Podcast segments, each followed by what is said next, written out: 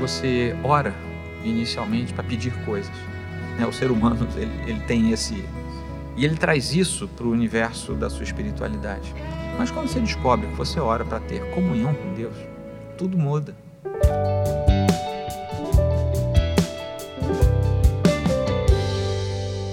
Bem-vindos a mais um episódio do Papo com o Pastor. Esse é o nosso quarto episódio e hoje a gente está com o pastor Joel Teodoro, da Igreja Presbiteriana do Bairro Imperial. E a gente vai conversar sobre a administração do nosso tempo e a importância das disciplinas espirituais na vida do cristão. Sou seu host, Gabriel Igarashi. Bom, vamos começar pelo, pelo tempo. Né? Ah, segundo a Escritura, tínhamos, ah, não tínhamos nada. E a única coisa que existia era, na verdade, tudo, que era o próprio Deus, né? a Trindade Santa. Mas o Senhor cria todas as coisas. E Ele cria pelo seu poder, por Sua palavra. E Ele cria porque quer criar. Ele não tinha que fazer aquilo, mas Ele deliberou soberanamente criar todas as coisas. No meio de tudo que Ele cria, Ele cria também algo chamado tempo. É, nós somos tão atrelados ao tempo que é muito comum acharmos que o tempo é de uma, é de uma outra categoria.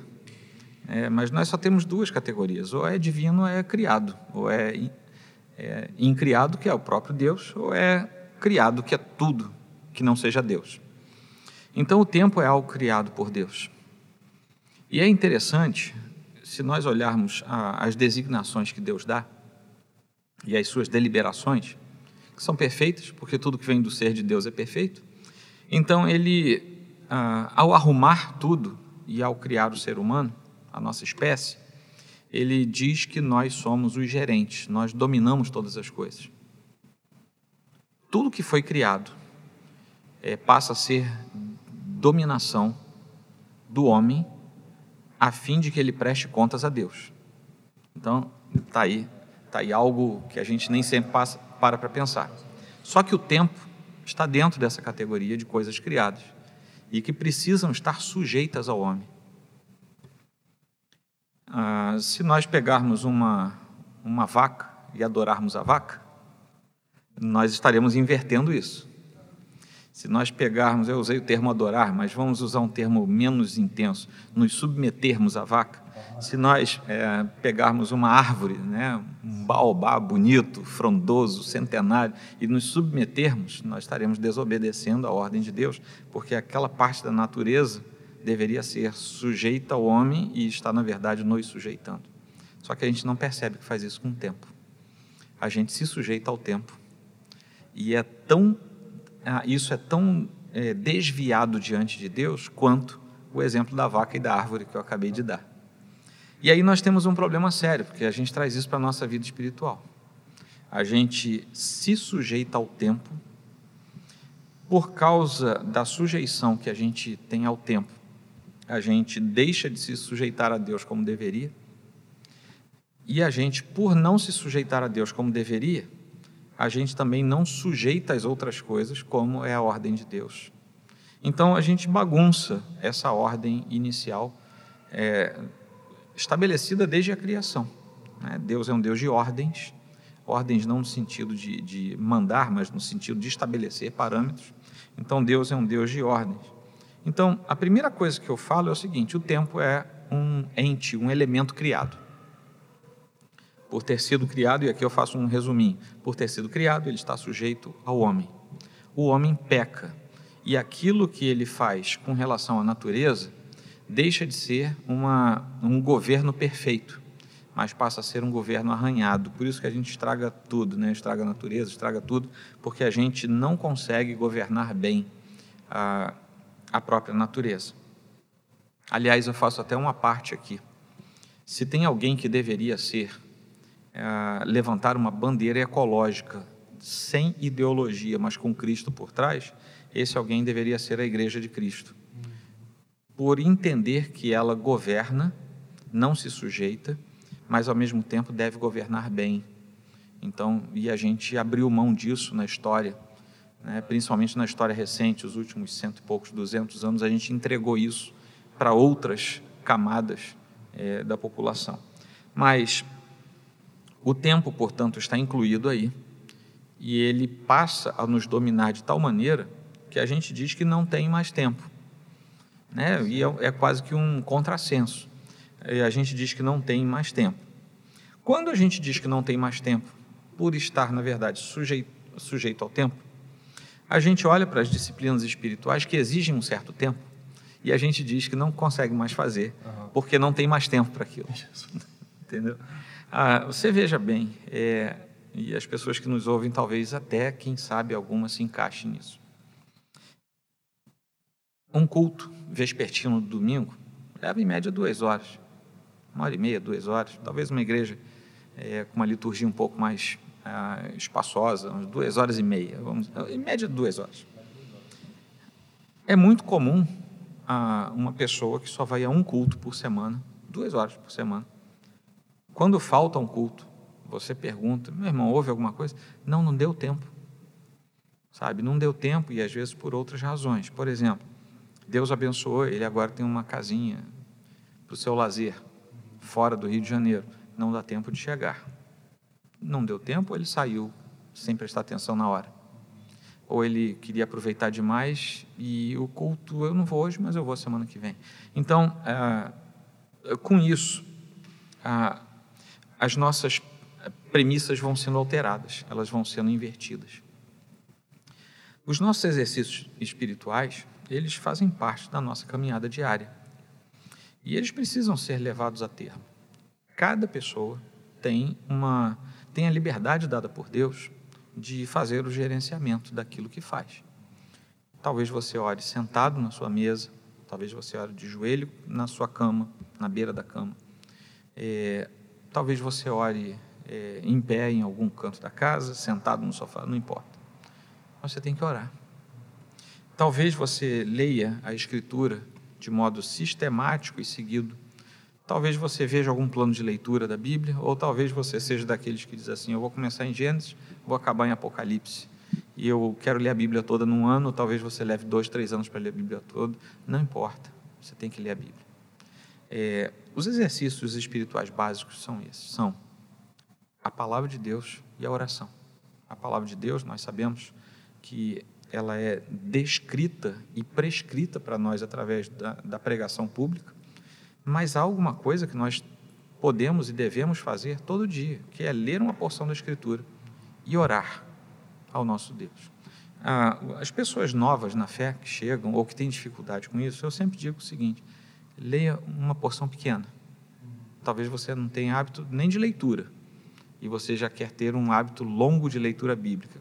Comece é, pequeno, pouca coisa. Ore um pouco e conforme Deus vai trabalhando em você, e conforme você vai amadurecendo a, o interesse pelos exercícios espirituais, o seu próprio desejo vai sendo transformado. Com certeza. E aquele salmo de seis, oito versículos vai parecer pouco, você vai ler o salmo seguinte.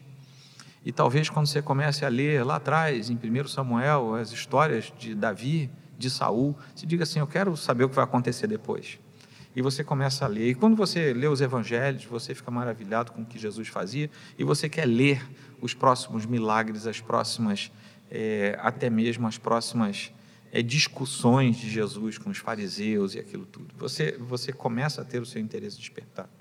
A oração é a mesma coisa. Você ora inicialmente para pedir coisas. Né? O ser humano ele, ele tem esse. E ele traz isso para o universo da sua espiritualidade. Mas quando você descobre que você ora para ter comunhão com Deus, tudo muda.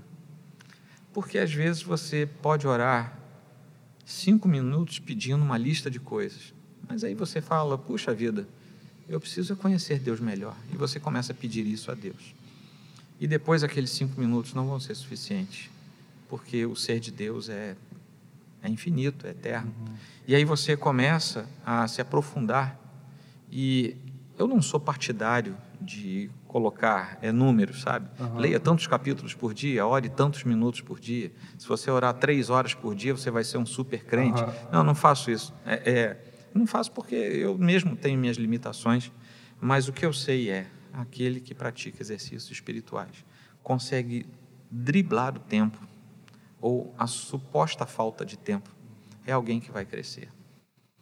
O tempo é feito, a, a, o tempo livre disponível é feito por nós. É, eu também dou aula e às vezes os alunos reclamam, mas professor, você passou muita leitura para a gente. Cara, para que existem as madrugadas, né? Sim. Vai ler, sabe? fica acordado. É, dormir para quê, né? Vai ler que você vai crescer. E é óbvio que isso é um exagero, uma brincadeira sim, sim. nesse assunto da gente aqui, mas ninguém é tão ocupado que não possa ler uma porção da Escritura, que não possa orar um pouco. E conforme nós fazemos isso, a, a, o tempo ganha novos tons e nós passamos a administrar melhor o nosso tempo. Aquela pessoa que administra o seu tempo é alguém que con conseguiu voltar e conseguiu consertar aquele pecado de se sujeitar ao tempo, ao invés de ter o, o tempo é, sujeitado a si mesmo. Tá? É mais ou menos por aí. É, ou seja, o mau uso do tempo, ele com o tempo, o mau uso do tempo com o tempo, ele, ele vai demonstrar ah, uma fragilidade espiritual é isso que eu ia perguntar agora. Quais são as consequências negativas ah, né, vai, do, vai, do cristão que ele não tem disciplina? É, ele não tem, ele não consegue amadurecer na sua jornada, ele não consegue ter vigor espiritual. Sim. Qualquer coisa que aconteça, ele é daqueles crentes é, que ficam ah, murchos com qualquer coisa. É, uma outra coisa é que o mau uso do tempo também demonstra é, ansiedade ou seja, a pessoa não consegue administrar tempo, ela começa a ficar ansiosa.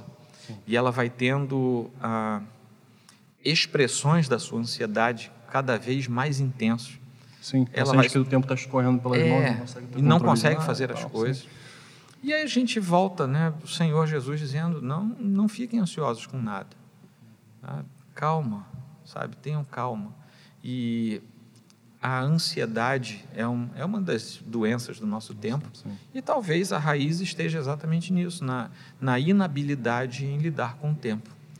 Eu acho que até essa habilidade para lidar com o tempo é um termômetro de como que a nossa vida espiritual tá, né? Sim. Você vê que se o cristão ele não está tirando algum tempo diário para se dedicar à leitura e oração, como você falou, alguma coisa está errada, né? É, ou ela não está servindo, nada está acontecendo na vida dela, ou ela não está tendo interesse realmente em Deus. E se a gente não está tendo interesse em Deus, alguma coisa está muito errada na nossa vida espiritual, uhum. né?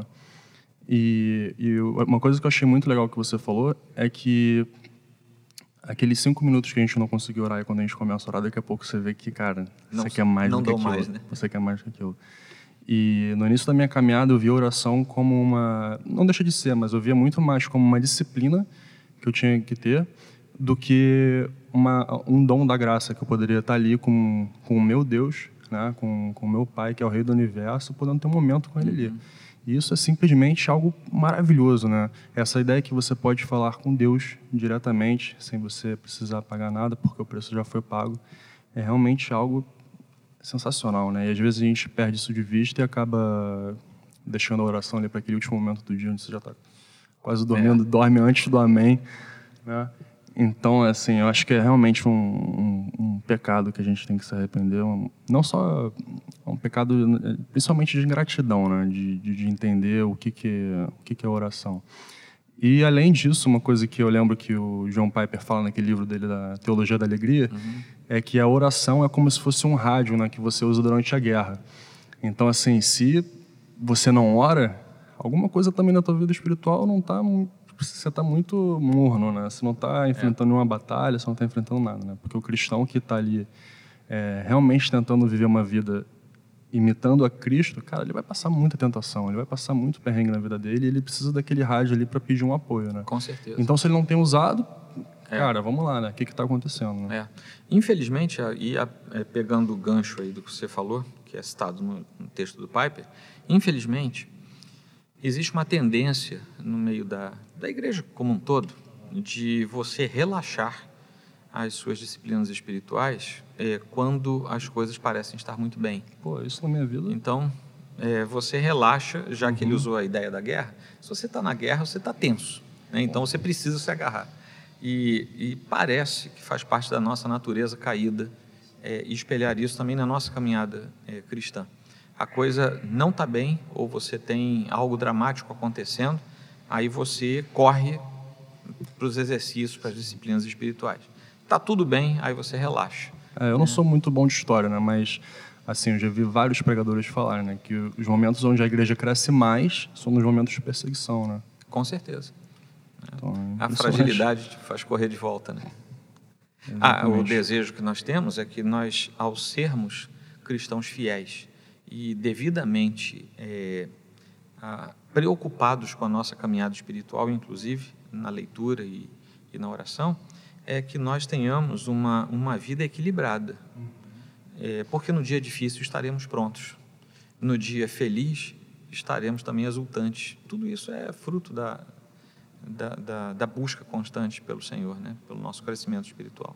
Para finalizar, você gostaria de dizer alguma coisa, algum encorajamento? Sim, é, a turma que nos ouve, é, o Evangelho ele não é complicado porque ele nos foi dado por Deus. Nesse sentido, ele não é complicado, mas ele exige disciplina. É, e nós vivemos dias, infelizmente, é, talvez pelo acesso às informações, à mídia, tudo, nós vivemos dias em que as pessoas têm a, a, o desejo de chegar na, no, no, seu alvo é, de um dia para o outro. Então, as pessoas acham que se lerem dois ou três é, textos postados no Facebook, se lerem um artigo ou dois, elas já viraram teólogas altamente experientes, já vão bater nos outros, uhum. sabe? E, na verdade, o que elas tinham que fazer era o feijão com arroz. Sim. Senta em casa, com calma, vai ler a Escritura, vai ouvir é, Deus falando ali pela Escritura e depois vai conversar com o Senhor na oração. Faça isso e você vai ter muito mais benefício do que ficar zanzando pela internet, sabe, atrás de opiniões e de brigas e de contendas. Muito bom, muito Não bom. foi para isso que Deus chamou a gente. Tá? É, é, eu vejo hoje gente nova, por exemplo, ah, se levantando contra a gente que deu a sua vida pela causa do Evangelho, porque aquele outro irmão é de uma outra linha teológica Sim.